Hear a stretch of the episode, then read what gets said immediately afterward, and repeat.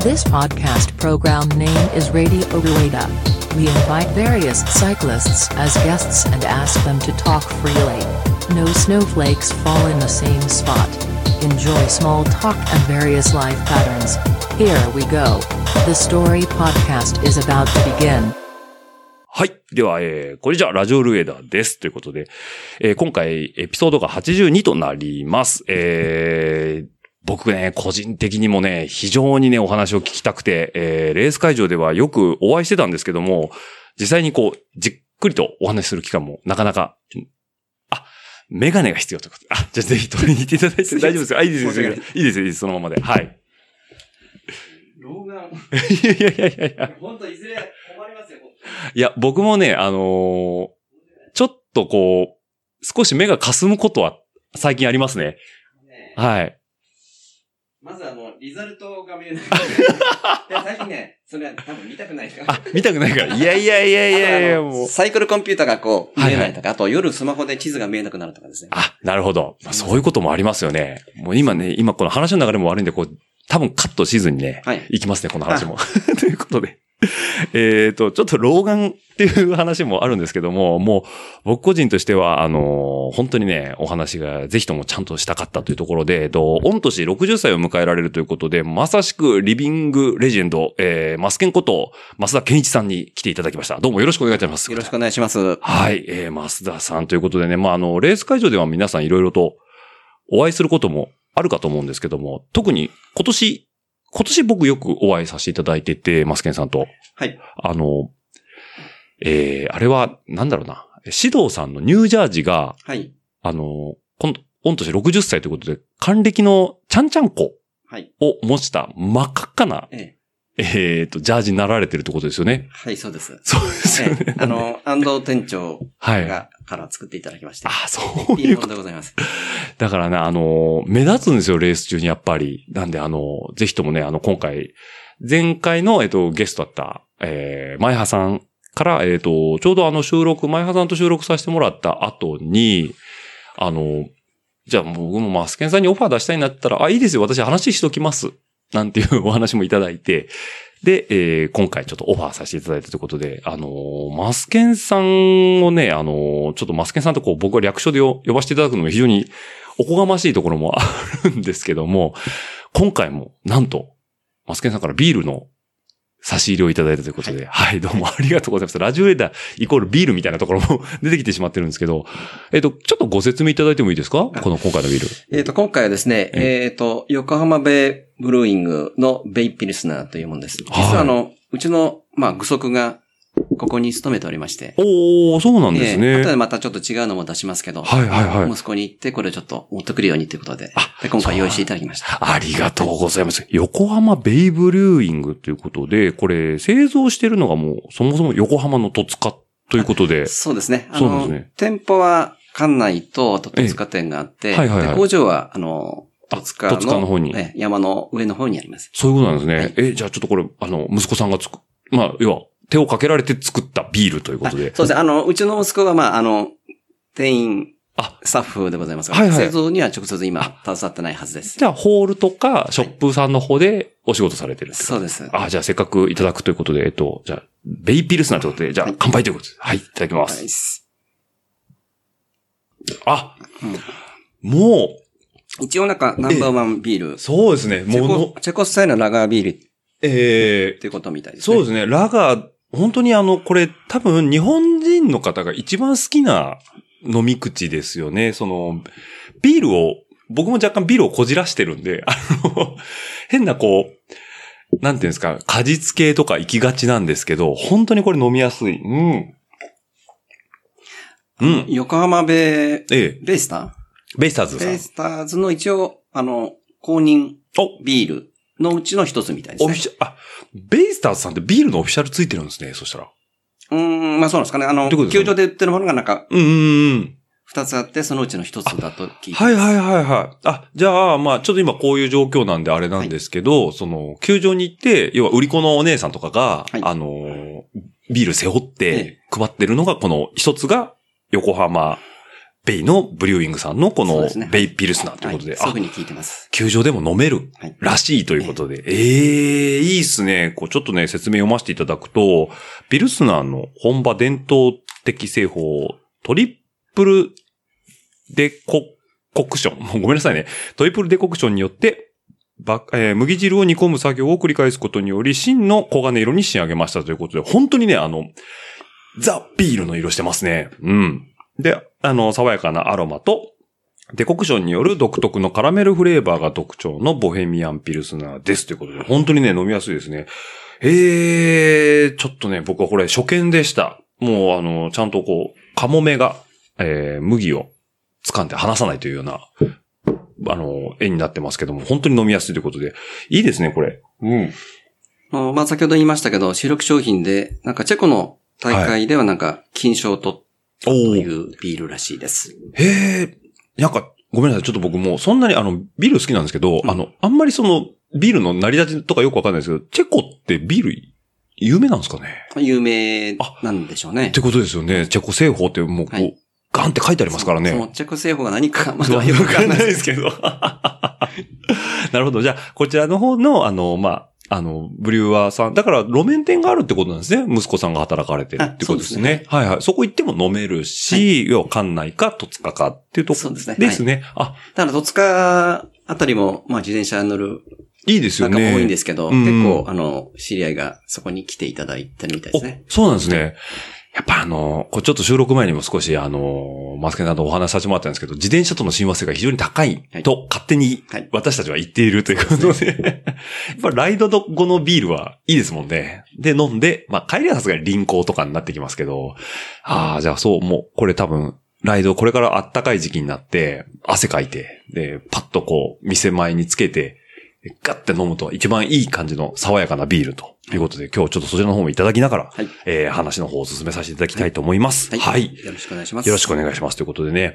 で、えー、まあ、さっきもちょろっと言ったんですけど、あの、マスケンさん、もうあの、御年60歳ということで、えっと、自転車歴だけで言うとですね、えっと、今回、まあ、いつも事前に、レジュメはいろいろと用意していただいてるんですけども、あの、エクセルでですね、とんでもない情報量をいただきまして、で、あの、それをちょっとご確認いただくために、さっきあの、老 老眼鏡って言ったら失礼ですけど、あの、ちょっとメガネの方を取っていたいただいたということで、えー、マスケンさん、えー、本年60歳ということで、えっとお生まれが1960年、はい。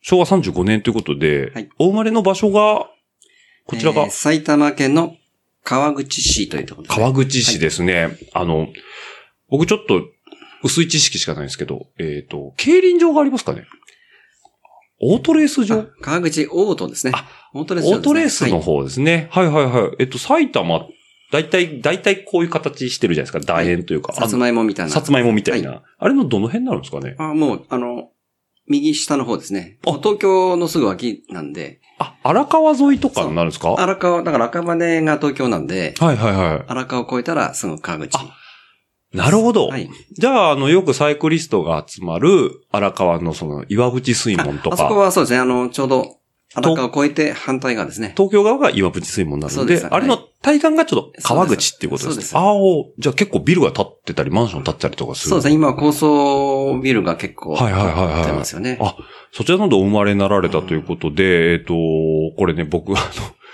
エクセルいただいて一番びっくりしたんですけど、えっ、と、4歳の時に東京五輪っていう、そ の、東京五輪書いてありますね。書いてありますよね。ほとんど記憶にないですよね。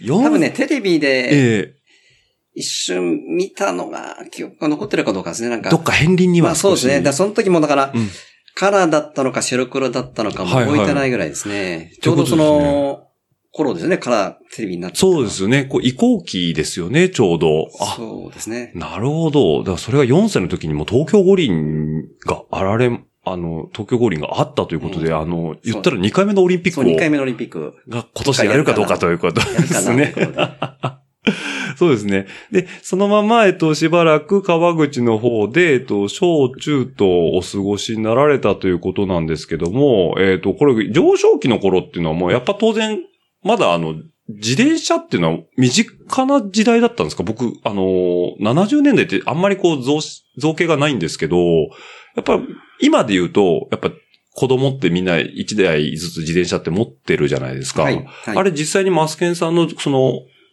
小学校の時代とかっていうのも皆さんも持たれてたんですかそうですね。基本的にみんなやっぱり、うんあの、持ってましたよね。それうで、ーんみんなでどっかに行くっていうスタイルはありましたね。まあ、遊ぶにしても、どっか移動するにしても、やっぱりみんな自転車がはいはいはいはい。あって、近所のガキンコラと一緒に遊んでましたね。おおなるほど。はいよくその自転車乗られて、なんか行かれた場所とか遊び方とかっていうのは何があったんですかその当時は。そうですね。あの、まあ、川口当時、そんなに、あの、ええ栄えてなかったんで、はいはいはい。まあ、5キロ、10キロ走ると、もう当然田んぼがあったりとか、うんうんうんうん湖岸があったりとかうんしましたんで、そこにやっぱり魚釣り行ったりとか、おおはいはいあはとは山に、小山にこう、自転車で行っい。て、ええ。山を探索したりとかですね。ああ、なるほど。まあ、秘密基地みたいなの作ったりとか、はいはいそんなこともしてましたね。ですから、基本的にみんなこう、自転車でのどっか移動するっていうのはなんかありましたね。ああ、やり、割かし今とやってることあんま変わらない感じですよそうですねね。でもい、今の子はそんなに、ああ、あそう危か。ないから、親の、親の親があるからよ抑止がかかってしまうからあれかもしれないです当けど、時ね。はやっぱり車が少なかったうんで、ーん。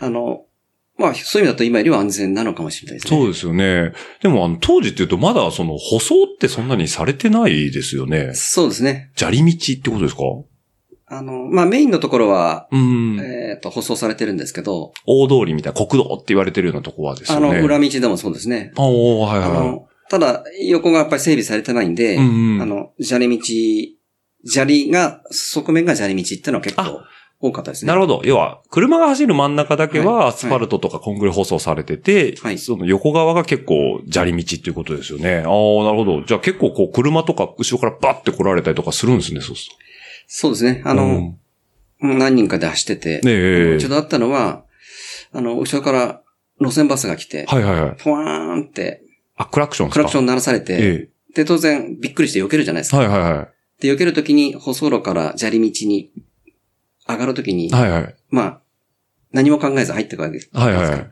前輪滑ってうんう、ん大転倒。で、気づいたら、あの、バスのタイヤがすぐ後ろに来てるとか、ああ、そっか。そういう非常に怖い思いをしてですね。もう一歩間違えたら、そうですね。今ここで話してないかもしれないってことですもんね。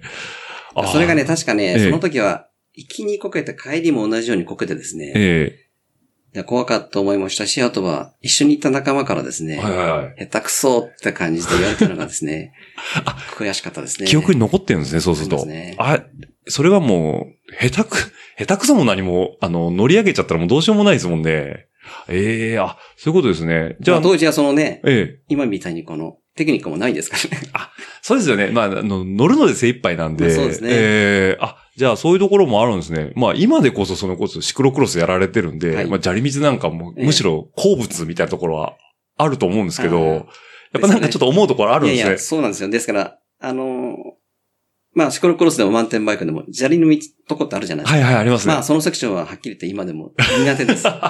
どうしてもやっぱり、トラウ時々マやっぱがり、そういうことを思い出したりしますよね。フラッシュバックしてくるんですね。ええええトラウマになってあ、なんかどうしてもあの、恐怖感って残ってるんで、はいはいはいはい。ええあ、じゃあ、要は土の路面だったりとか、もう、もっと言うと泥とかは、ええむしろそんなに怖くないけあそど、うですね。アスファルトに若干こう、砂利が乗っかってるとかが一番えビクってなるっていう。うんああ、えじ特ゃにああ、の、コロッコロしてるやつはダメですね。コロコロしてるやつ。 結構多いですよね、コロコロしてるやつですよ多いですね。ねそうですよね。ああ、なるあれほ意地ど。悪ですよね、レース会場で ね。狙ってますよ ね、あれも。だから、バイク倒しちゃうと遠心力でパンと持ってかれちゃうんで、ああいうとこって割かし、こう、バイク立てたまんま曲がっていかないといけないですもんね。あ、でもその頃のトラウマがこう、 少し体に染みついちゃってる部分が、あ、あるということですね。ええなるほど。じゃあまあそんなこんなでこう、小学校とかやられてるんですけども、まああの、1973年に、えっ、と、中学校の方に入られるということで、はいえっ、と、ちょっとレジュメの方に言ったのが、越境学生はクラブ禁止って言うんですけど、えっ、と、これ、小中学校で越境っていうと、その、範囲から、外から通ってくるってことですかあそうですね。はいはいはい。まあ、今はうんどこまで認められてるのかわかんないですけど、ええまあ認められてはいないと思うんですけど、ええあの、まあ当時埼玉にいて、はい。で、東京の千代田区お、の中学学校。校に、あええ、越境しました。川口から、はい。千代田区、要は言ったら、と、都内の真ん中ですよね。そうですねははいいはいはい。の中学校に、えっ、と、入学されたということで。え、当時普通なんですかそういうのが。いや、普通じゃないと思いますけど。普通じゃないでも、ですそよねの中学校はですうね、ん実は9割が対教ですね。あ、受験して入るんですかそれって。いや、受験じゃないですであ、ね。希望を出して、まあ、そうですね。はいはいはいはい。まあ、あの、だから住所がないと無理だったもんで。ああ、なるほど。は、はいいはいはいはい。じゃあ、その要は遠くから通ってるから、まあ、通学で時間がかかるから、そのクラブ活動なんかは、なかなかそんな認められないとか、そういうことなんですかまあ、そうですね。あの、地元、まあ、あの辺はちょうど、神田駅近くはいはいはい、はい。にある中学校だったんですけうんど、うんまあ、地元の方は当然、その1割ぐらい地元の方なんですけど、はいはいまはあい。そういう方は何しても OK なんですけど、ええやっぱり、あの、外部から来てる人は、はい。きちっと勉強しなさいよって話ですね。なるほど。はいだって、未だに千代田区って住んでる人ってそんないないですよね、多分は。そうですよあそうね。企業とか、ええ交換庁が結構集まってたりとかするイメージはありますけど、はいまあ、そうなると自然的に9割は越境になってくると思うんですけど、じゃあ、特に部活動とかもやれない、クラブとかもやれないってことですもんね。そうですね。あの、こんな、学校自体がそんなクラブ盛んじゃなかったですけど、はいはいは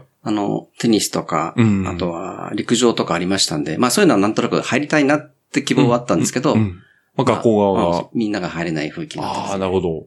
とはいえ、はいあのーあるじゃないですか、体育大会みたいなものっていうのは、絶対学校内のイベントってあるじゃないですか。はいで、そういうものは、わりかし、なんかこう、体力自慢の方たちがこう、奮起してやってたりするんですそうですね。あの、確か年に1回ですけど、ええあの学校全体のマラソン大会ってかなね。ってですね。ん。まあそれでは、何年生の時かちょっと忘れましたけど、ええあの全体で3番目ぐらいとかですね。総合3位。 3番目ぐらいですね。あ、じゃあ。まあ当時はそのね、あえの、体重も軽かったし、はいはいはい。いや、今でも軽量級いでやすいや、よ今ね。はもう全然そんなことないです けど。まあだから、それなりに走れたってのは、まあ、え心配機能がえあったってこと当ですよ時ね。から良かったんだとは思いますけどね。でも結局、結構な人数、あのーマスケンさんの世代の方って、い人口比で言うとすごい多いですよね。そうですね、はい。だから多分この時にその、千代田区の学校に入られたっていうのも、その、今でこそ中学校って一学年、あ、まあ、どうなんだろうね。一学年200人ぐらいなのかな平均的に。だから三学年でも600人ぐらいじゃないですか。多分もっと人数いらっしゃいましたよね。多分その頃って。そうですね。小学校だとでも、40人のあ、クラスぐら6い。クラス、 6 6クラスですね二十、いや、じゃあ240人ぐらいか。でも学年、中学校では学年3位って、中学もそうですね。えええっ、と、4クラス、5クラスぐらいはありましたね。あ、結構ありますね、はいやっぱり。じゃあ、40人、45人、だからやっぱり200人の3学年、だから600人ぐらいはいる中の3位とか、うんまあ、だいたい、まあ、ざっくりとした、あはいれですけどね。ええじゃあ、え、でも部活はやられてないですもんね。やってないです。なんかその、個人的にやられてた運動とかあるんですか、その頃って。いや、ないですね。ああ、じゃあもう普通に。でも、でもその、全体のええ。マラソン大会の前はなんとなく練習はしましたね。あ、なんとなく、なんとなく、さすがに。あの、荒川走られたりとあか。あ、そうですね。はいはい、はい。そうですね。おー、ええはいはいはい。ま弟あ、がいるんですけど、弟に自転車前に走らせて、ペースメイクみたいな感いじでや、すねそ。こまでいかないですからね。まあ、なんとなく練習した記憶ありますよね。はいはいはいはい。ぶつけ本番じゃなくてうんね。うんさすがにそれはぶつけ本番は無理だと思うんで。じゃあ、ちょっと足慣らしじゃないですけど、ええ足作ってから、その、まあ、多学校少のはなんか意識してたんですかねっ。てことですよね。結構その頃からあれなんですね、あの、運動自体にはこう、わりかし身近な感じだったんですね。そうですね。体を動かすってことは好きそうですねあな。のー、まあ、小学生の時は当然あの、一般的な野球やったり、サはッいカはいーやったはり、い。ういろんなーこん。とやってましたんで。そうなんですね。ええじゃあもう体を動かすことは普通に日常的にやられてたって感じなんですね。へえー、なるまあ、ほ小ど。学校の頃は、もうほとんど外で遊んでたじゃないですか。今みたいにその、うちうちで遊ぶことってあんまないですよねう。ちで遊ぶことはなかったですね。雨の時はさすがに、あ部屋で遊んでましたけど、友達呼んで遊んでましたけど。ただそれでもあの、あれですよね。家の中にいることによるストレスが溜まるレベルですよね。そうあ、実際じゃあ外行くとどういう遊びされてたんですか当時っていうのは。外はまあ、さっき言ったうんね、野球とかサッカーもあるんですけど、うんまあ、当時いろんな原っぱが、はいはい原っぱはい。ってあったですね。まあ、川口はいろんなこう、工場跡があって、その後ちょっとおー。原っぱになってたの結構多くてですね、まあそこに資材が置いてあったり、あ、そういうとこ、塀を乗り越えて行ったりとかですあね。はいはいはいはい。よくだからこのブリキ の塀とかよじ登りましたよね。よじ登って入る。だからそういうなんか、まあ今の子供が全くしないようななんか。まあ、いい時代でしたね、なんそう思うとん。ああ、じゃあもう毎日アスレティックをやってるようなもんで、なんか。あそうですよねね。えだからもう走り回って乗り越えて、そうですね。で、まあ入っちゃう、お大人に見つかり怒られ、みあたいなそう感でじ すね。感じですようね。んでたん当時はそうですね、あの、なんだろうな。あの、同じ学年の子と遊ぶっていうよりも、近所の、はいはいはい。すごい家の近所でうん、あの、お兄ちゃんから下まで、まあ、はいはいはい6はい。年生から下はこう、1、2年生まで一緒に遊ぶみたいなスタイルが、まあ僕らの頃は当たり前だったんですよ。あ、じゃあ悪いこともお兄さんに教えてもまらあうし。そうですね。だからまああの、上のお兄ちゃんはちゃんとこう、下の子も時々見たりとかしてですはね。いはいはいはい。面倒見のいいまあ人もい面る倒みたそいうなですね。でも一緒に遊ぶみたいな。うん自分たちも思いっきり遊ぶみたいな。あへえ。あ、じゃあもうなんかそこでこう、ある程度のこう上下関係も覚えれるし、そうですね。や、やっちゃいけない一個の線っていうのも、なんとなくこうそう自ですね。分あと的には見そうですね。あの、安全とかそういうことも含めて、なんとなはいはくここまでやったらやばいのかなってのうは、ーん。肌感としてう、ん、思ってました。だから感じ、てる。ありません。だから今、でもその自転車で、あれ だ、その、いろんな、まあ、交通事故も含めて、ここまでやったらやばいと かですね。ここ突っ込んだらまずいよまあね。そういうのもありますよとねかありますよね。ええなるほあどー。今の子たちはそういうことをやらず、うーんに。って子も当然多いわけですから。まあそうですね。まあそれを良しとしない社会になってきてるところもありますんでね。まあそれも含めて大人の責任で言えばそうなのかもしれないですけど、まあ当時はそれがまあデフォルトでしたからねそう。ですねはいはいはい。じゃあもうそういうなんかネイティブにこう、あるもので遊んでたっていう幼少期だったんですけど、ここから、えー、1976年、高校に入られるということで、この辺からなんかこう、結構自転車が本格的になられてくるっていう、あのーはいお話な、なってくるかなと思うんですけど、えっと、はいこれが、武蔵工大附属高校。要は、武蔵野工業大学ですかね。あーと、武蔵工大。あ、むか、武蔵工大えっえ。ていうで、のがある今んちすよょっと名前変わっちゃったんですね。はいはいはい。はい。そうなんです変わっちゃいまねし。たはい。これ、高校自体はまだ、あの、ご健在であるってこはい感じですかね。ははいはいはい。で、そちらのサイクリング部の方に入られるということで、はいこれ、初めてのじゃあスポーツサイクルになるんですかそうですね。あええのー中学の時はあの、まあ、ロードマン。ロードマンですね。ロードマンっあて言ったら、まあ、あの、乗ってましたけど、ええまあ本格的なスポーツサイクル買ったのは、えー、高校のサイクリング部入ってはいはいはい。からですね。あ、じゃあもう中学校の時にすでにロードマンは乗られてたんですあのね。持ってました。はい。え、その頃っえて、え割かし周りの方も、ロードマンとか、その中学校の、ちょっと話戻っちゃいますけど、ロードマン乗られてた人多いんですかいや、そんなに多くなかったですね。まあ当時その、一時こうドロップハンドル禁止があったじゃないですか。ちょっと待ってください、僕。ああ、ドロップハンドルは禁止だったんですね。ええそうなんですか、はい。僕ちょっとそこまでの、あれ、知識が追いついてないんですけど、ええこう要は、こう、下に曲がるハンドルがダメってことですかあ、そうですね。で、多分その理由は、えあの、前傾になってなっ前ち見ゃうないからってことええで、これで、あの、出てきたのがセミドロップハンドルってことえ。ではいはい。セミドロップ。セミドロップってのは今のこの、あのだから少しこう上に伸びてる感じあーえっと、よ、要はドロップハンドルって下にドロップしてますけど、ええええあれを横に、まああ、こうですね。こう、あの、まあフラットハンドルとドロップの中間ぐらい中みた間いな。ぐらいのやつですね。あ、うん結構今グラベルでも使まあまっあてそるうです人ねいますよね。そうですね。はいはい。要は、あれはもうちょっとグッと広げたらセミドロップってやつ。ハの字になってるやつをもっとこう、まあよく考えますよね。 これだったらいいだろうってことはで。いはいはい。え、あ、じゃあ、ロードマンはそのハンドルだったんですかあ、ロードマンはすいません。一応あの、ドロップですよはいねド。ロップですね。ああ、じゃあ、周りのその、要はド、ドロップは買えないけど、要は禁止だった方たちはは、いその、セミドロップ。はいまあ、セミというかな、なんというかって感じですけど、ああ、なるほど。えセミドロップ知らないですかごめんなさい。ちょっと僕もそこまでは、あれなんですけど、あの、勝手な僕のイメージで、あの、隣のトトロがあるじゃないですか。はい。あれって年代設定って、いくつぐらいですかあもうちょっと前ですかねあれマスケンさんよりさすがいにや、。どうですかね。ちょっと待ってください。ちょっと。さえ、三角乗りとかはしてないですよね。三角乗りは、まあでも大人の自転車はそうやって乗るっていうのはなんかトライしたことありますからね。あギリギリ、ええそのマスケンさんでも、要は大人のやつを乗らざるを得ないような状況があれば、いや、遊びでなんか大人の自転車をちょっと借りてたんですはいはい、トップチューブが高すぎるから、ええええこれあの、リスナーの方でちょっとわからないから、ええ簡単に説明すると、三角乗りっていうのは、えっと、フロントのトライアングルに足を突っ込んで、はいえっと、斜めにペダルを漕ぐ感じですよね。そうですね これちょっと言葉で説明しにくいんですけど、あ、トライは、トライはされたんですね。はいああ、なるほど。ただまあ、あの、マスケンさんの時は、その、まあ、ロードマン買われて、えー乗られてて、中学時代は。はいで、高校、あ、じゃあそこママチャリってあったんですかその当時って。あ、ママチャリはもちろん。ありますよね。要ありは、ましたよね実用車ってそういうところですよね。えじゃなくても、やっぱりなんか自分の自転車ってことでえ、はい。ロードマン乗られてて。で、こいよいよこう、じゃあ、サイクリング部っていうのにその高校になって入られて、はいはい買われたバイクっていうのが、ええどのバイクになるんですかえっ、と、ブリヂストンのダイヤモンドっていう。ほう。あの、かの有名なブリヂストンさんのそうですね、はい。ダイヤモンド。ダイヤモンドっていう。おーこれは、えっ、と、どういうタイプのバイクなんですか本当に、えっ、と、ツーリングバイクとか。あの、ジャンルで言うと、あの、ランドナー。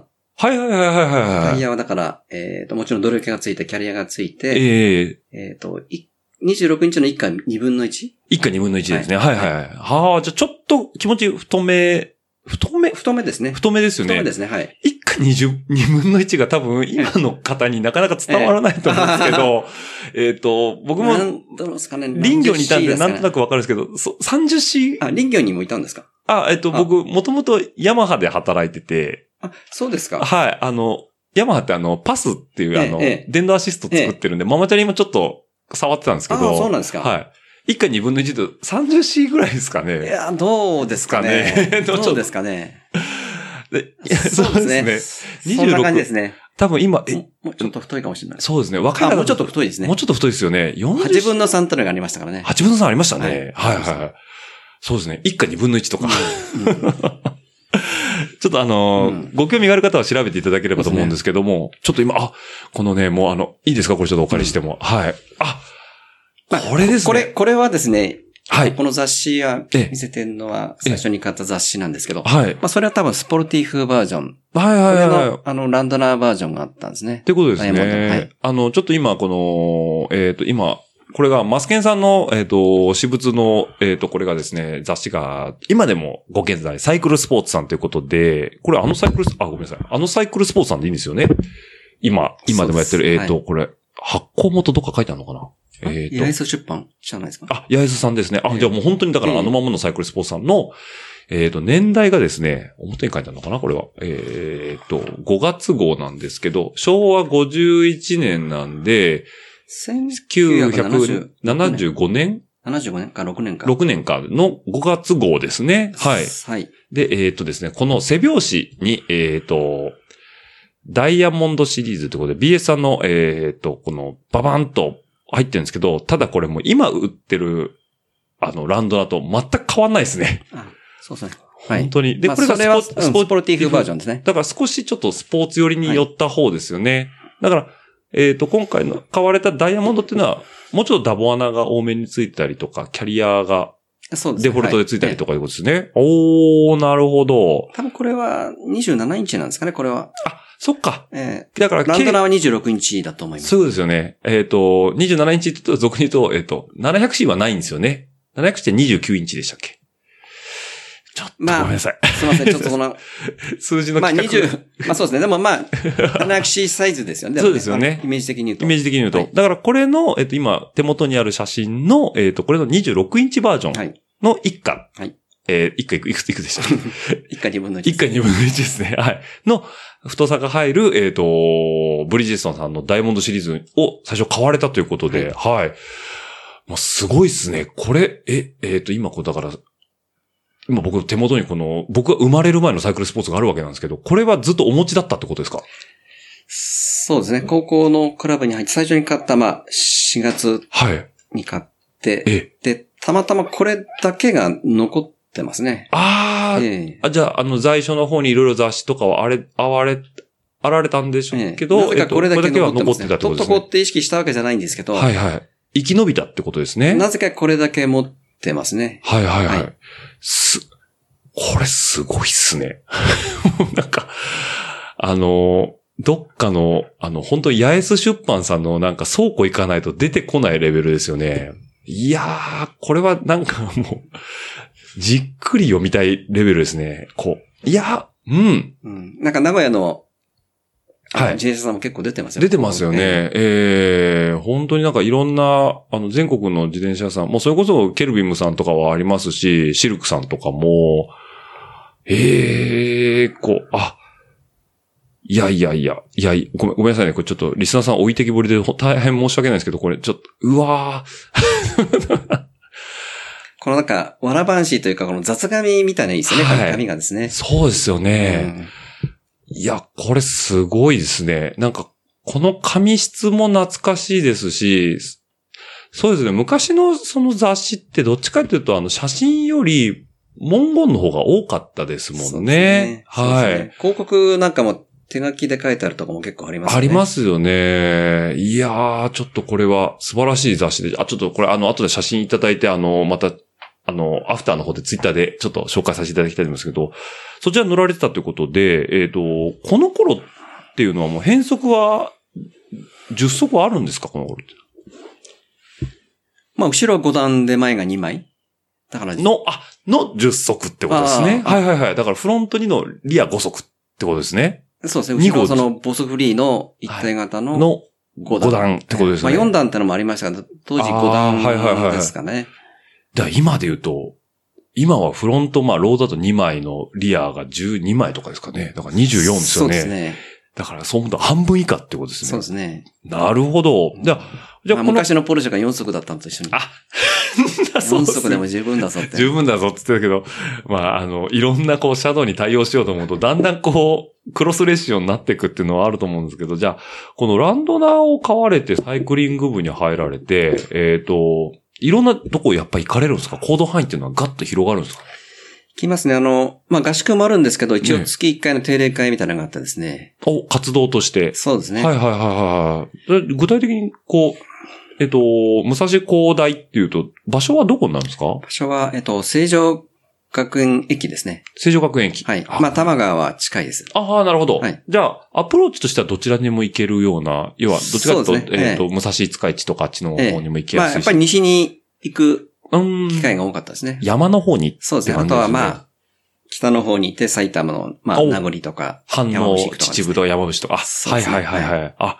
なるほど。じゃあ、この頃は、まあ、それで、こう、陶芸とかを、じゃあ、いろいろ行かれてたってことだと思うんですけど、はいこれ、今の僕らで言うと、迷子になったら、まあ、それこそ再婚があって、ルートインストールして、で、見ながら行ったりとかするじゃないですか。あの頃は、ちょっと、道とかってどうしてたんですか道はもう、頭。いや、頭というか、まあ、地図を持ってきますあよね。あ、はいはいはいはいはい。えまあ、初見の場所もありますよね。あ、じゃあ、え、ランド、あ、だからハンドルバッグとかに地図入れてとか。あそうですね。あの、フロントバックがあって、はいはいはい上の蓋のところがクリアホルダーになってて、はいはいはいはそこに地図を差し込んでいく。い。なるほど。じゃあもうそれでこう見ながら行くわけですよね。で、えっ、と、いろいろこう峠とか走りに行ったり山行くと、やっぱ当然、あのーライダーさんごとで足の色が違ったりするじゃないですか。はいで、ああいう時って、要は上りで峠とかで離れちゃったりとか、な、何人かで走るんですよね多分あそうそいうう走りですね。クラブのイベントですからね。ですよね。っええてなった時に、なんかこう、例えば、連絡取り合う時とかって、今みたいに携帯とかないじゃないですか、ポケベルですらも。 ないですねど、ど、どうするんですかそう、なんか足が分かれて離れちゃったりとかする時っていうのは。うーんまあ、ひたすら待つしかないでしょうね。上がってくるはず、ええ一本道だかえら、えみたいな感じまあ、です、ねそんなにがむしゃらにも走ってなかったでしょうけど、うーん、なあるるほど。程度やっぱりこう、きちっとこう、次はどこのポイントで休むってええはいはいはいこはいとを。みんなで話して、今はそんなみんな話さないじゃないですか。じゃあそうねっすよね。って感じじゃあそうっすよね。 あ、なるほど。だからまあ今はいつでも連絡がつくがゆえそうに。ですね。あとはだからその、スタート地点、学校のクラブのスタート地点が何時、どこに何時って言ったら、はいはいはい。まあみんなやっぱり連絡手段がないから、うーん。遅れずにみんな来ましたね、やっぱり。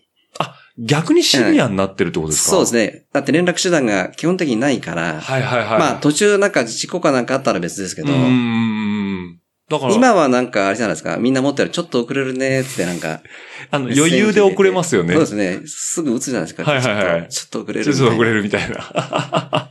あ、なるほど。だから逆にそこはシビアなんで、遅刻するっていうのは許されないぞみたいなところもある。まあ、迷惑かけちゃうからみたいなのもあるんで、意外とじゃあ遅刻する方はいらっしゃらなかったってことなんですね。へえ。じで本当にまずいと、時はだからあれですね、やっぱりあの、個人の、えっもと、家に電話するしかうないですね。家電にも、ええ、公衆電話にして、どはういはいはいなってんのとか、なるほど話はしたことありますからね。はいはいはいはい。だから常にこう、うんあの、一緒の仲間の家の電話番号はどっかメモ書きで持ってましたね。ああ、なるほど。なメモ用で持ってて、ええやばいと思ったらその子の家の電話にかけて、うんちょっとどうにか伝えてくださいみたいまあ、あな。まりそういう機会もなかったですけどうー、ん、なるほど。じゃあさっきの話じゃないですけど、その、あの、学校から、まあ、西の方の山の方によく行くってことですけど、じゃあそうするとさっき言ってた、その山伏だったり、まあはい、和田峠とか、そうですね。はい。あとは、えっ、と、どうなんだろうな、山中湖の方とかやっぱ行くんですかね、そうそう。そうですね。合宿でよく藤井さんの方は行きましたんで。はいはいあはい。の、あの、走ったことあるから、道志街道、道志道。ついこの間行きました。あ行きましたええうんあの、まあ、オリンピックコース、そうですね。こはいはい。風光明媚なすごいいい場所こで、ね一気にだ標高1000メーターぐらいまで行きますもんね、あえれえも。そうですかね。はいはいはい。まあ、当時えは、えーほとんどがダートでしたね。あ未放送未放送。未放送でダートうで、ーん。で、当然あの、自販機はあったけど、コンビニなんかないんで、はいはいはい普はいは通い。に雑貨店みたいのがあって、そこうで、んまあ、補給する。補給してっつっても多分、売ってるものが、あの、カニパンとか、比較的こうな んか、日持ちする日パン、持ちするパンですね。ジャムン。パンとか、だカニパンとか、なんか、はいはいカッセラとかで、おまんじゅうとかう、ーん。だ惣菜パンとかはそんなないですもんね。あそれはないですね。うーん。いや基本的に日持ちするやつがあるそかうら、ですねうんあ、でもパン系なんですね。だからおにぎりとか作れないですもんね、やっぱ日持ちしないと。まあそうですね。その店のおばちゃんが自分で作ってくるのは別ですけどうね。ーん。あとはもう、あれ当時カップ麺ありましたよね。あ、乾麺カップ麺ですかカップ麺はどうですかね。あっこたれか高校なのい時ですか高校の時ですね。だからその、うん。行かれた僕ね、時大と体か。カップヌードルを親戚に食べた時びっくりしたんですよ。それがいつかちょっと覚えてないですよね。そうなんですカップヌーね。ドル食べた時に。初食べの時は、うんあれって、あの、カップヌードルがすごい有名になったのって、あの、何でしたっけなんとか酸素の、あの浅間山荘です。浅間山荘でしたっけあーはいはい。あの、あの事件ですよね。浅間山荘事件の時ですよあなね。るほあど。れが、だから年代的に言うと72年なんで、ちょうど中学生の頃ですね。あ、じゃあ、あの後にちょっとずつ普及してった感じですよね。あおじゃあ、そのダートのところをもう、ひたすら登ったりとかしてたってことですよね。そうすると26の1か2分の1は非常に発揮されるわけですね。あ、そうですね。パンクしないもんですか、パンクは、まあ、しましたけどね。えええでも当然、自分たちでもちろん。まあ直しますよね。チューブ、今みたいにチューブレスとかないじゃないですか。ええじゃあチューブもパッチ貼って、そうですね。はい再利用してっえてえ感じですもんえね。ああ、なるほど。ええなるあ、でも、それでも、だ大学時代は非常にこう、走られてたってことなんですけど。高校時代高校ですかあ、ねごめんなさい、高校時代ですね。で、そっから、えっ、と、ロードレースの方にも入られてくっていう話だったんですけど、はいえっ、と、なんかきっかけがあったんですかその、どっちかというとサイクリングが最初の入り口だったじゃないですか。そうですね、あの、先ほど説明したあの、サイクルスポーツはい。に、これですかええあの、はい。なんか F が1個しかついてましたね。うん、あの、はいはい。たまたま第1回チャレンジサイクルロードレースの記事が出てたんですよ。お第1回ですね、第本一回当に、ええはいはいはいはい。で、それ見えて、えまあもちろんサイクリングはしてたんですけど、ええまあ来年、まあロードレースは持ってないんだけど、はい来年なんか出るみたいな。ああ、なるほど。レースができるぞ、自転車でうんって感じなですんかね。出たい。はいはいはいはい。自転車持ってないから出るんだみたいななんか。あ、そうか、だから、うん。その当時もら、もた、持たれてたのは、その、ランドナーなんですよね。そうですね。はい。で、まあ、こういう、当時多分ロードレーサーを持ってる人っていなかったと思うんです。はいはいそんなに。だってレースがなかったですかうらね。ん。ってなるとこう趣味で乗るだけのロードレーサー。はいはいはい。じゃあ、このチャレンジサあイクのルもちろんあとかの市民サイクルレベルの話です ね。はいはいはい。プロではなくて、ええってことですよね。じゃあこういうサイクルロードレース出られてる、その、まあ、市民の方たちが主に乗られてたっていうのは、このスポルティフみたいな形になるもんですかだから、そうですね。でも、まあ何人かロードレーサーって乗ってた人がいるわけですね。持ってた人がですね。うーん。だからレースがないけど乗ってた人がいる。なるほど。まあ、愛好家に近い方ですよね。ええだからもう、絵に、まあだからまあ、ポルシェに乗ってたってレースみんなするわけじゃないい。ですもんね。うん あ、そうですよね。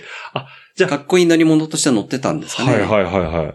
じゃあこの記事読まれて、あ、出るぞと、心に決められたわけなんですね、そうすると。えー、じゃあ、これが、その、サイクルスポーツの、その、この、今回の1976年の5月号というとこで、えっ、と、もう、まあ僕もそうだったんですけど、今みたいにインターネットの情報ってそんなないじゃないですか。もうないですよ。ないですよね。ゼロですよゼロね。ですだから雑誌って、ええ穴が開くぐらい読みますよね。そうですだからこう写真1個とか見ても、はいはいこの人何使ってんのかなとかも全部見られると思うんですけど、じゃあ、これは、えっと、翌年出たいっていう思いが、ドーンとこの記事から来られて、はいで、翌年出られたんですか、実際に。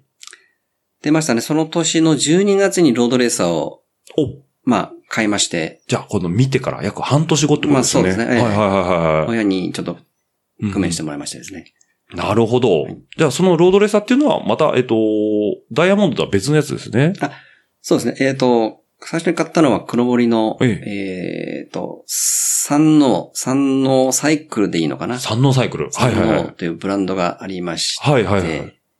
黒森の。黒森ですね。はいはいはいそれがなんかこう、あの、チネリ、あ、チネリ、チネリーですチネねリ。チはネリい。と同じようなコピーのやつがあったんですよ。おー、なるほど。うん。ああ、じゃあ、そこの、まあ、三能サイクルさんの、えー、のロード、ロードレーのス。フフレームですね。フレームですねそれをええ、はいはあの、家近くの、あの、オージニアルサイクルス、えーショップで組んでもらってですい。ね。あ、なるほどはい。じゃあもうフレーム外の、えーパーツ組でも本当、えっと、感謝で、まあ、当時ってあんま感謝ってそんな、あ、でもあるにはあったのか。感謝は一部出てますよね。出てますよね。はいあなるほど。でも今回はもうこだわりのフレームから組んでったって感じですね、そうすると。そうですね。吊るしのフレームに、うーん。まあ、必要なパーツを組み付けてったおおなるほど。じゃあ、チャレ祭に初めて出られたということで、はいえっ、と、それはこれ、写真が第1回だったんで、はいえっ、と、実際にマスケさん出られたのは第何回なんですか第2回二ですってことですか、はい。はいじどうだったんですかリザルトとしてえっとええね、あの、よく展開とか全く覚えてないんですけは。ど、はい。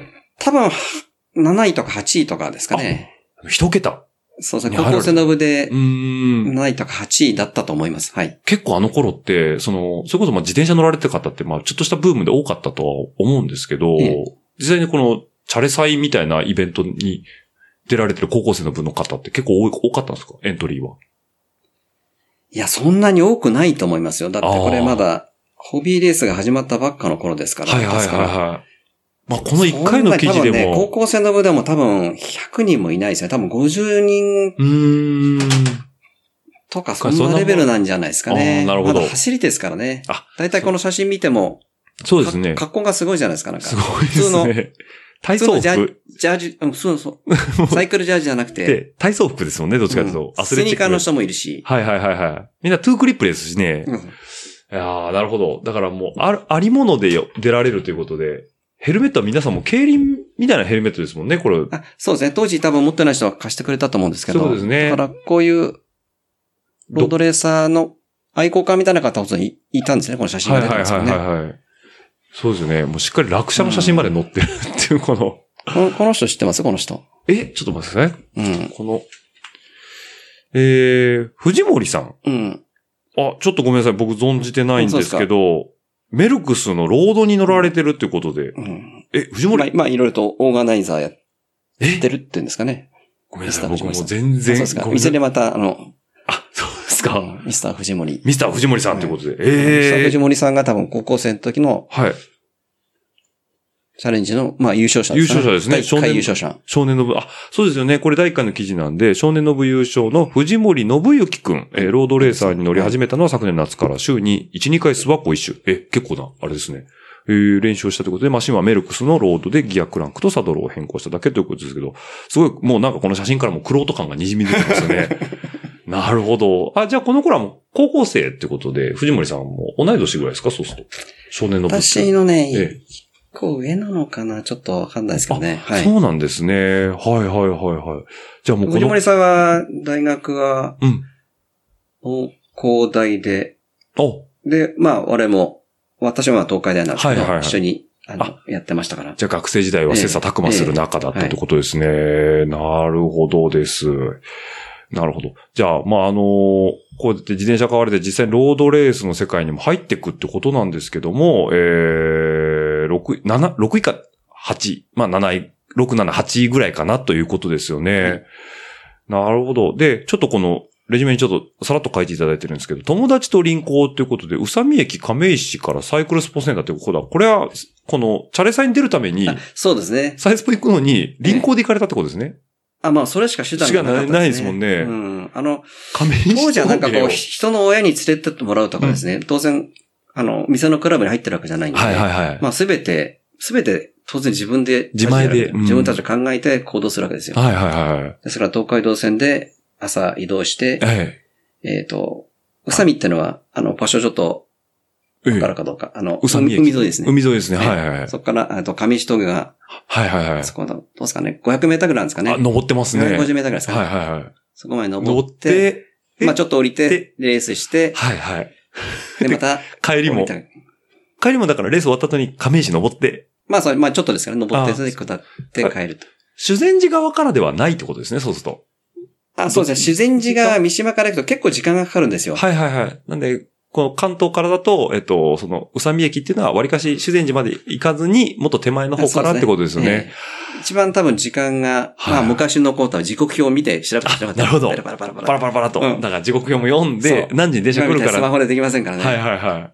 じゃあ、これは、あの、実装でも間に合ったってことですね、そうあするそうですと。ね。開催時間としては。はあいええ素晴らしい。日帰りで行かれたんですかあ、もちろんそうですそうね。いうことですよえね。いやえ。ー。なんか、高校生の友達とはいは何い人かで行った記憶がありますけど。あ、なるほど。うんじゃあ、まあそういうちょっと競技の方にじゃあ入られたっていうのがもう本当に1976年に買われて、まあ第2回チャレ祭高校生のブートンも出られたというところなんですけど、まあよくこの当時、なんか練習していると子供たちから言われたことがあるとそうです。 話があるんですけど、これなんて言われるんです多か、分ねこれ多分多分今の人はちょっと信じられないかもしれないですけど。はいはい。あの、田舎に行くと、まあ子供たち今、外で遊んでるんですけど、はいはいはい今、今はなんか遊んでないですね、子供たちなんか。ああ、まあまあまあ。なそうなぜか、田舎、まあ田舎って言っちゃいけないので、うんうん電車に行って遠く行っても、はい子供たちってのは外で遊んでないですよね、今。まあそうですね。昔は、は結構遊んでたんですよ。まあ僕らも。ここっちで遊んでましたはけいどはいはい。で、自転車で行くと、まあ目立つんだ形がね。うんうんその時に言われたのが、競輪だ、あ、競輪選手だ、ん競輪だってことでございますね。おー、なるほど。で、それはその、悪気ないって言ってるわけじゃなくて、うんあ、だからもう見た感じ。自転車イコール、ああいうススポーツサイクルイコール競競輪。輪。ああ。競。輪だってはいはいはい。だからもいうこう、とでしたね。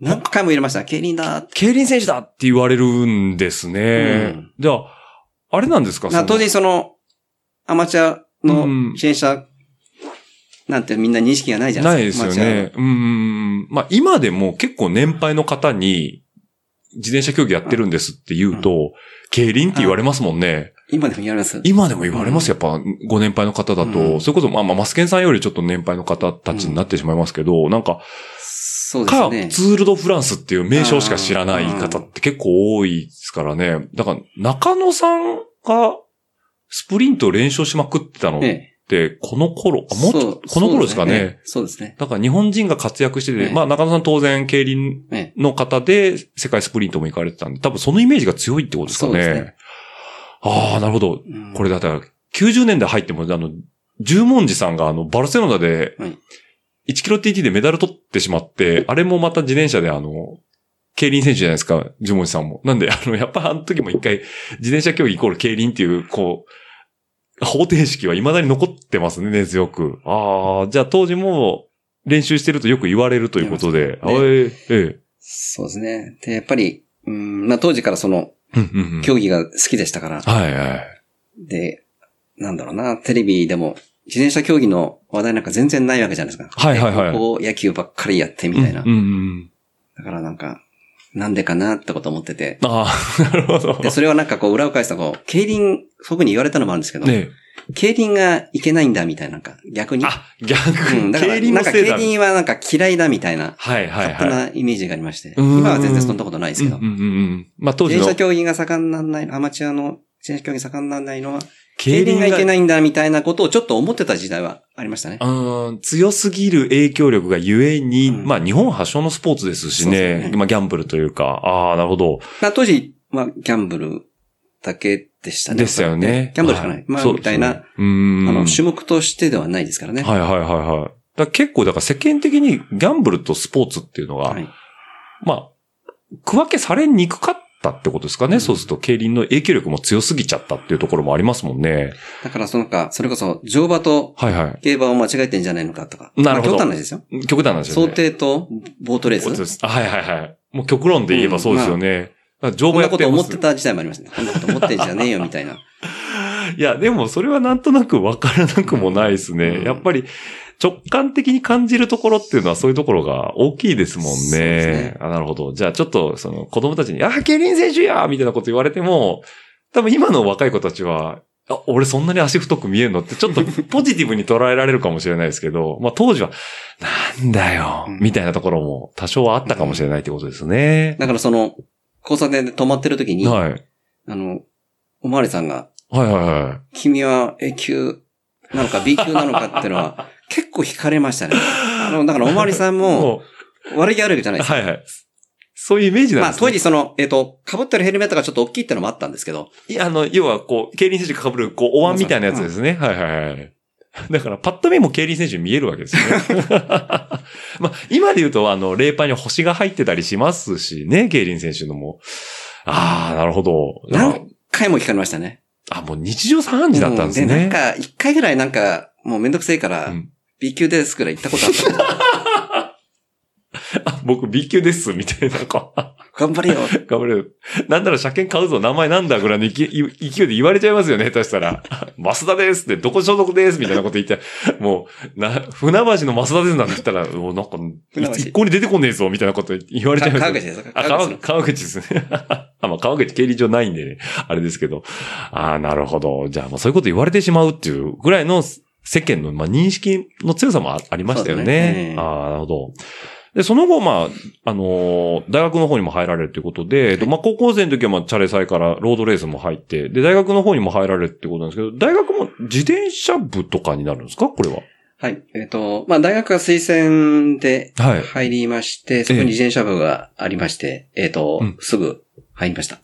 さっきちょっとポロッとお話しいただきました、東海大学ということで、はいあの、東海大学って僕ちょっと勝手なイメージで、あの、箱根駅伝のイメージしかないんですけど、ああ、そうでこすれね。も出てますよね最近強くなりましたね。そうですよね。はいえーで東海大学の自転車部ということで、やっぱ当時、大学サイクルスポーツっていうと、トラックになるんですかそうですね。もうトラック競技がうんうん。 8割、9割はいはいはいはい。ですね。あですとよねは、神奈川登録してても、うんまあ当然、あの、トラック競技。トラックよりですはねはい大きいってことですよね。はいはいやっぱなんかこう、今まで高校生っていうと、部活というよりは、あまあ部活もさっきやられてるって話だったんですけど、あの、個人的にこう、サイクルスポーツセンターまで自走で行ってレース出たりっていう、こう、学校の行事というよりは、個人で動いてる部分が大きいのかなって勝手にイメージがあったんですけど、はい大学ぐらいまで行くともう、がっつり大会系の部活になってくるんですよね。そうです。ね。あの、所属が体育会系だったんで、はいはいまあ非常にこう、厳しい。上下関係上と下関係厳しかったですね。はい。もう70年代の大会系って言ったらもう、もうや怖いイメージしかないですよね厳。しかったですね。なんかこう、入るときやっぱピリッとするんですかうんまあ最初その、クラブのオリエンテーションみたいなのがあったですね。はいはいはい。で、入って、えまあ、まあ当時4年生、4回生え。ええ。まあ来て、いてですね。まあ結構普通に僕ら喋ってるんですよ。あ、フレンドリーいに。やいや、普通に。はいはいはい。まあ、こんにちはー、みたいな感じで。あ、どうもおいや世話にな今ります。の若い人みたいいにはこう、タメ口じゃないですよ、もちろん。あはいはいはいそれなりの言葉で喋ってますよ。な。あ、どうもお世話になりまーうんす、みたいな感じで。うんはいはでい。まあ、僕もちょっと多分高校乗ってたのにしてるから、うん、うん、うん。そういう話いるんだ。君何やってたのってことで、こう、まあ普通に話してるんですけど、はい。まあなんか、それがですね、ええ後で言われたのが、ええその、2年生、3年生はい。から、お前、タメ口で喋ってんじゃねえみたいな。あんた喋ってんじゃね えぞって。怒られましたね。口を聞くこと自体がってことですかうん。あ、だから、一年坊が何喋ってんだよ、みたいな。まず、発言すること自体が、っていうレベルの話になってくるん4で回すか戦は神様みたいな。へえ。最初にそう喋ってですんじね。ゃねえって言われましたね。しかも東海大学って結構その体育系強いんですかは強いですね。あーまあ、自転車部は全然こう、いはいはい。あの、ランクは下の方ですけど、ええじゃあもうなんかそういう、もう4回生はもう言ったら神様だから、何お前そんな親しく喋ってんだよって言われて、でもポカーンってしますよね、最初。っていう何って感じですね。そうですよね。 まあ、単純に先輩とましあてで一応も、ね、そうは言ってもだんだんそういう世界に染まってっちゃうんですよ、やっぱりどうしても。周りがそうそうですだね。か染まっら。てっちゃいますね。だから自分が2回戦、3回戦になった時は、はいはいは数年間は、まなるほど。じゃあ、あ。後輩に対して厳しくしてましたね。ああ。じゃかあ な、り厳しくしてましたね。マスケンさんの中で、今でこそその、僕は今の、まあ、ここ最近ちょっとお知り合いになられてお話しさせてもらってますけど、あの、優しい人柄で、角が取れたマスケンさんを一つしか存じてないんですけど、やっぱもうなんか、当時はもう、キレッキレのカミソリみたいな。まあそうですね。やっぱり、まあ、自転車にかなり勢いにのめり、のめり込んでましたんでね。はい。ストイックなそうです取ね。り組み方ってことですよね。ううーんん、なるほど。まあじゃあそんだけこう、体育会系の中で揉まれて、染まっていく。まあ、当時としてはまあ必然的な流れなのかなというふうに思うんですけども、やっぱ、こう、東海大学というと、前回僕もゲストでお呼びさせていただきました。斎藤さんこと、斎陳さんう。最近、はい。斎陳さんも東海大学ですよね。そうなんですよね。で、えっ、とね、最近はな、結構16ぐらい離れてんのかな確かなんか。そうですね。結構離れられてますよね。ええ離れてるんええで、実はですえねえ、最近が東海大時代部だったことを知ったのは本当に2年、うん1年ぐらい前ですね。おなんか話のついでに出てあこそうられたんですかねええええはいあ、大学一緒なんですよ、みたいな感じですかえええーと、ちょっと他から聞いてですね、あええ最近にちょっと聞いてみたら。 そうなんですね。その過去の名簿を見てみたら、はいはああ、ここにいるんだ。い。なるほど。やっぱ意外と自転車業そう界。でそれを知ったから、ちょっと最近にはちょっとこう、あ、こう。 そうそう、先輩が、そう先輩がいるぞっていうおこ前と。シクロ教えろよ。 ちょっとつ教えてくれよ。みたいななるちほょど。っと言いやすすくなりましたね。言いやすくなりますよね。うんあ親近いい意味で言うと、親近感ですね。いいや、あの、まあ、あの、上下関係というか。といってあまだ一緒に練習したことはないですけどねあ。はいはいちょっと今は度い。なるほど。個人レッスンしてもらおうかな。え、先輩後輩っていうと、結構今、その業界とか、まあ、自転車乗られ続けてる方も当然多いと思うんですけど、あとどのような方がいらっしゃるんですかあとはその、えっ、と、中込ゆかり中込さんですね。うはいはいはいはがえっ、と、5つ下ですね。だから直接、い。あうの、ん一緒には走ってないんですけど。はいはいはい。中込さんが後輩の方にいらっしゃるということあとはなんで。あの、臨海だと、えっ、ええ、と、水さんいた福田さん水谷さん、代理店の水谷さんの方にいらっしゃった福田さん。うん。はいはいはいはいはあい。とは一つ、二つ上の先輩えで、え、まああまり皆さん知らないかもしれえなえい。サングーさんっていう、あの、サングさん。えっ、と、ヨーロッパでプロで走った人。おー、そうなんですえねえ。はいはい日はい。本で世界選手権やった時も、ドミ本うん。で出られた方。あ、なるほど。えその方は大学卒業してから、えっと、宮田に入ってましたのはで、いはいだはからい、。宮田自転車の宮田さんですね。森はいさんとか、高橋松義さんとか、はいはいうんあと、三浦清さんとか、ね、と一緒にいたメンバーですね。三浦さんですね。まあ、なるほど。いや、もうそういうところで活躍された方を多く輩出してる、まあ、東海大学ということなんですけども、えっ、と、そこからまあトラック競技に出られていった感じでいいんですかね。ロードになるんですかトラックになるんですかえっ、とね、ええロードが当時出れるレースがほとんどなかったって、学生だとインカレがあっうーて、んチーム、チーム、フリースピードのチームのタイムトライアルがあって、はいはいはいまあ基はい。本的にその二つ、あとは春先の、まあ、あとなんですちょっと普及大会っていうのがあってあ、あ、はいはいはいはいはい。で、それ以外、例えばこう、全日本とか、はい国体で出るためには、神奈川でうんうんうん。トラック競技でうん、結果を出さないと出れないんですけど、おおなるほど。あの、神奈川には、あの、もちろん、宮田工業宮がいま田す。工業さんまがいあ、あますのか、らね要する。にその森さん、はいはいはいはい。松吉さん、はい吉田哲也さんとか、まあ、それに勝てばいけますよって話。そうそうたるメンツですうんねそう。ですねおおなるほど。だから、だから神まあ、奈川っていうのは実は難しいですよねそう。ですよね。全国的にもだからもう、ハイ、トップレベルの県になってくるってことですよね。まあ、あと大阪も厳しそ うですね。あ、大阪もまあ、 そうそうたる方いらっしゃいますからね。まあ、あの、島野さんもありますしね。ええなるほど。じゃあ、そういうことで、まあ、定例会行かれたり、記録、まあ、記録会だったりとかっていうことなんですけど、まあ、バンクとかもよく走られるとは思うんですけど、はいあの、よく、まあ、バンク走られてる人で、え、センティーって何秒なんですかってよく聞くじゃないですか。あれ、実際マスケンさんって、その学生時代どれぐらいのベストを持ったられえたんっですかと、ベストはでも12秒フラットぐらいですね。1分12秒フラットぐらい。おおでもあれですね、競輪学校入れる、要は1個の基準って言われてる12秒ですよね。あ、そうですね。だから、当時はギリギリ晴れたかもしれないですね。あ、なるほど。まあ、その、あ のちょっと前での、ええ競輪に対する、こう、偏見じゃないですけど。 今、今はもちろんないですよ、全然今はないですけどね。ええはいはいはい。まあ、でも12秒、まあ、よく言われましたよね。12秒が入学の基準でどうのこうのって。まあ、今は早ければ早いほどあれなんですけど。だけど、当時の自転車ってし知ってますよね。知ってます、知ってます、もう。ええ何もない状態ですよ。何何ももなないいってか、シンプルな。あれで12秒だ出せてるってことは、当時のマスケンさんに、じゃあ例えばカーボンのエアロのディスクとか渡したら多分もっと出てましたね。ね、あれがどのぐらい縮まるのかわかんないですけど、うんまあともかく機材でっていうところですビよンねディングペダルももちろんないし。トゥークリップでまあそうですね。そうですね。スポークホイールですからね。あとは、そうですよね。えしかも、ーエアロ系のものが一切なかったですよね。マルハンで、あそうですね。本数、スポークの本数ももううんものすごい多い、バトンとかですらないですもんね。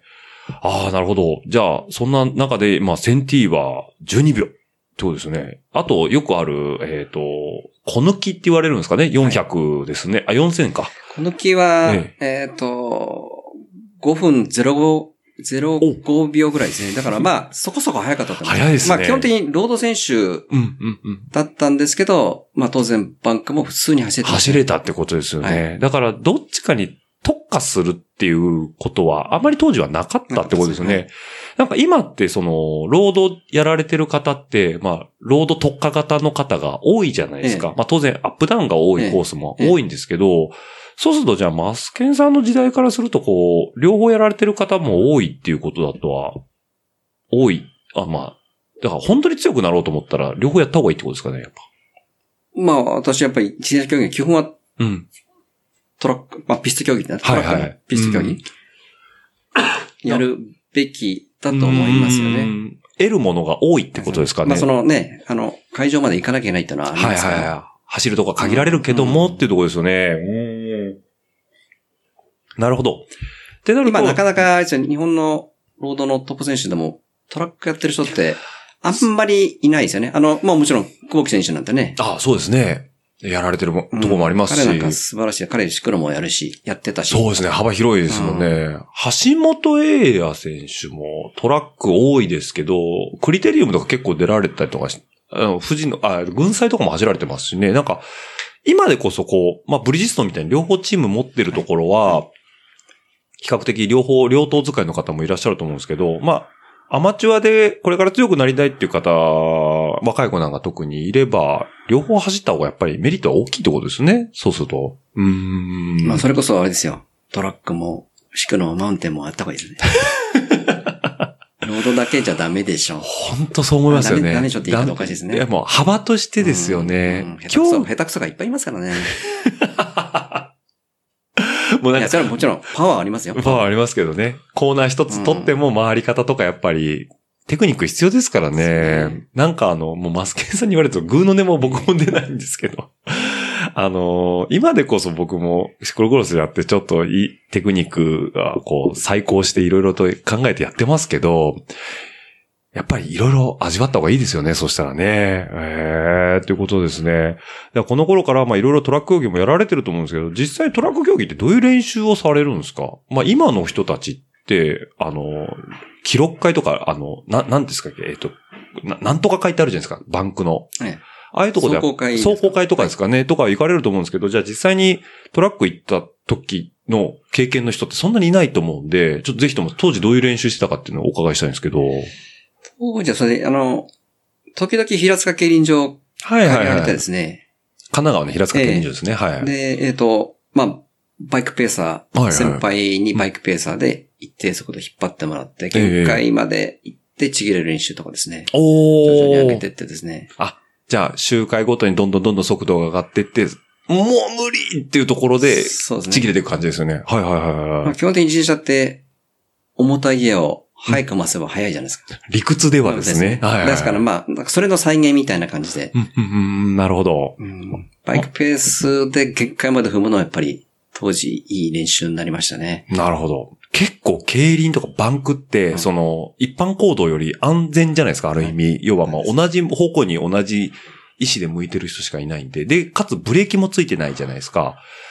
すんごい接近戦じゃないですか。競輪なんてもう肩ぶつけながら行ったりするんですけど、ああいうところでこう、トレイン、まあ、トラックをトレインというかわかんないですけど、要はラインですよね。組むときって、もうカッツカツによるじゃないですか。あれ、どれぐらいよるんですか、実際。あ、どうですかね。測ったことないです。でも、まあ、ね5センチぐらいまでは、5センチぐらいまでは、つきますけど、でもそれは、はあの、前後の方が一定ののペダリングできるんですよね。はいはいはいはい脈動しない前後うんうんうん脈動しないでもそれは、ある程度、バンク乗ってればできるようになりますんでね。 それは、あれですムかラなく踏む、踏回す。むってことですよね。まあ、ギア比も人によってと多少違うことはあると思うんですけど、まあ、ムラなく一定の軽電スでずっと踏めるっていうところと、だからもう息が揃ってないと、やっぱでもそれはなかなか難しいですよね。でも実際当たるじゃないですか、タイヤとかって。はいはい。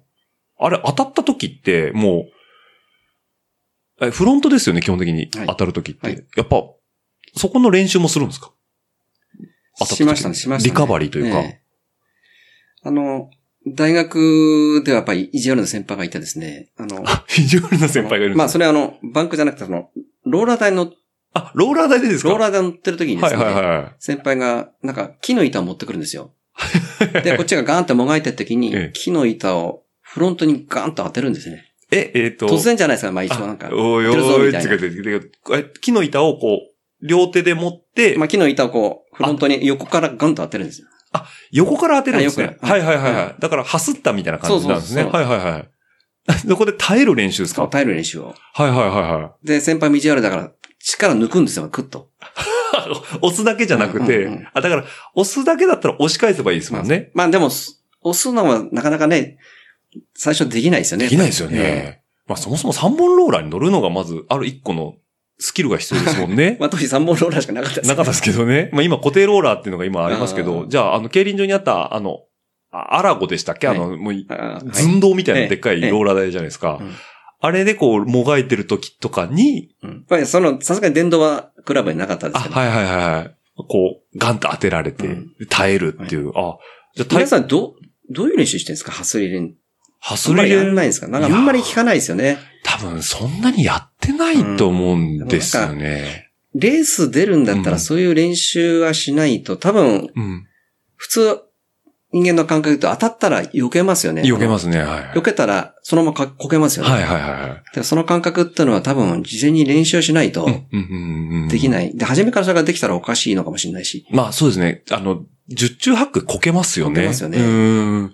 あ僕も、まあ僕もどっちかというと古い人間なんで、あの、当時いたまあそのマスケンさんみたいな 先輩に、あ、押し付けられてました、僕も3本で。なんで、なんとなく感覚としてはこう。体をこう、ぐいぐいぐいぐい、やったらぐいぐい押されたりとか、まあ、それこそ3本乗ってタイヤこう当てられたりとか、並走して、えー、プレッシャーかける練習とかは僕もやってたんで、なんとなくこう、バイクは逃がして体は残してっていう感覚はあるんですけど、確かに今の方たちがやられてるかどうかちょっとわからないですね。なるほど。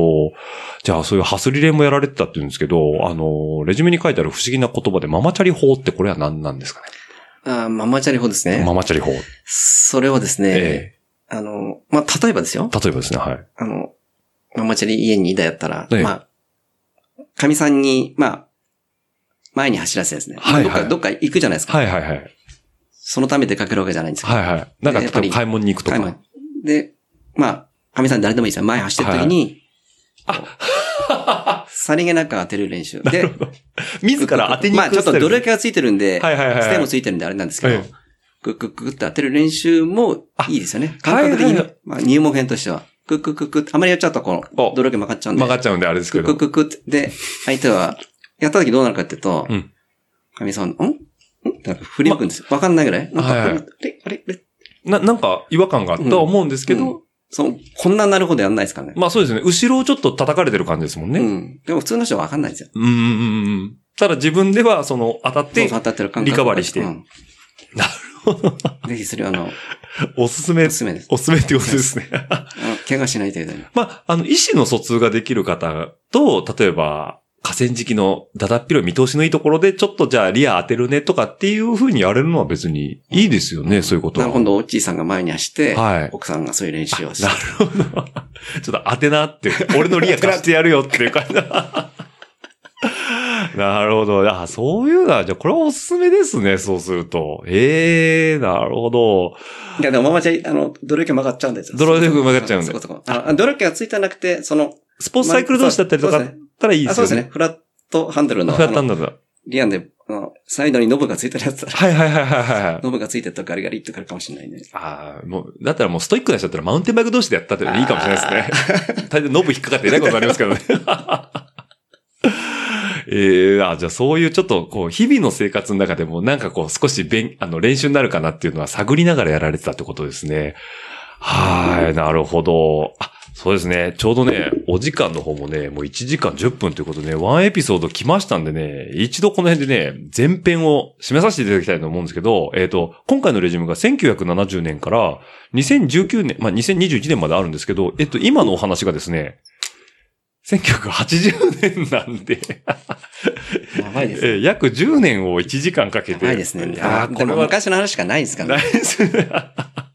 なんでね、えっ、と、もう僕はこの場で宣言しておきます。今回はエピソード3つ使いますということで。 いや、マスケンさんに至ってそはんちょっなと面しっ白いかりね話じゃないですよいね。やいやいや、まああのね、こっから自転車競技がどんどん加速していきますんでね、はい、あの、次週お楽しみにしていただければと思いますので、えー、マスケンさんの、えー、1980年以降のお話は来週またリスナーの皆さんにお届けしたいと思いますので、では来週まで、バイバイ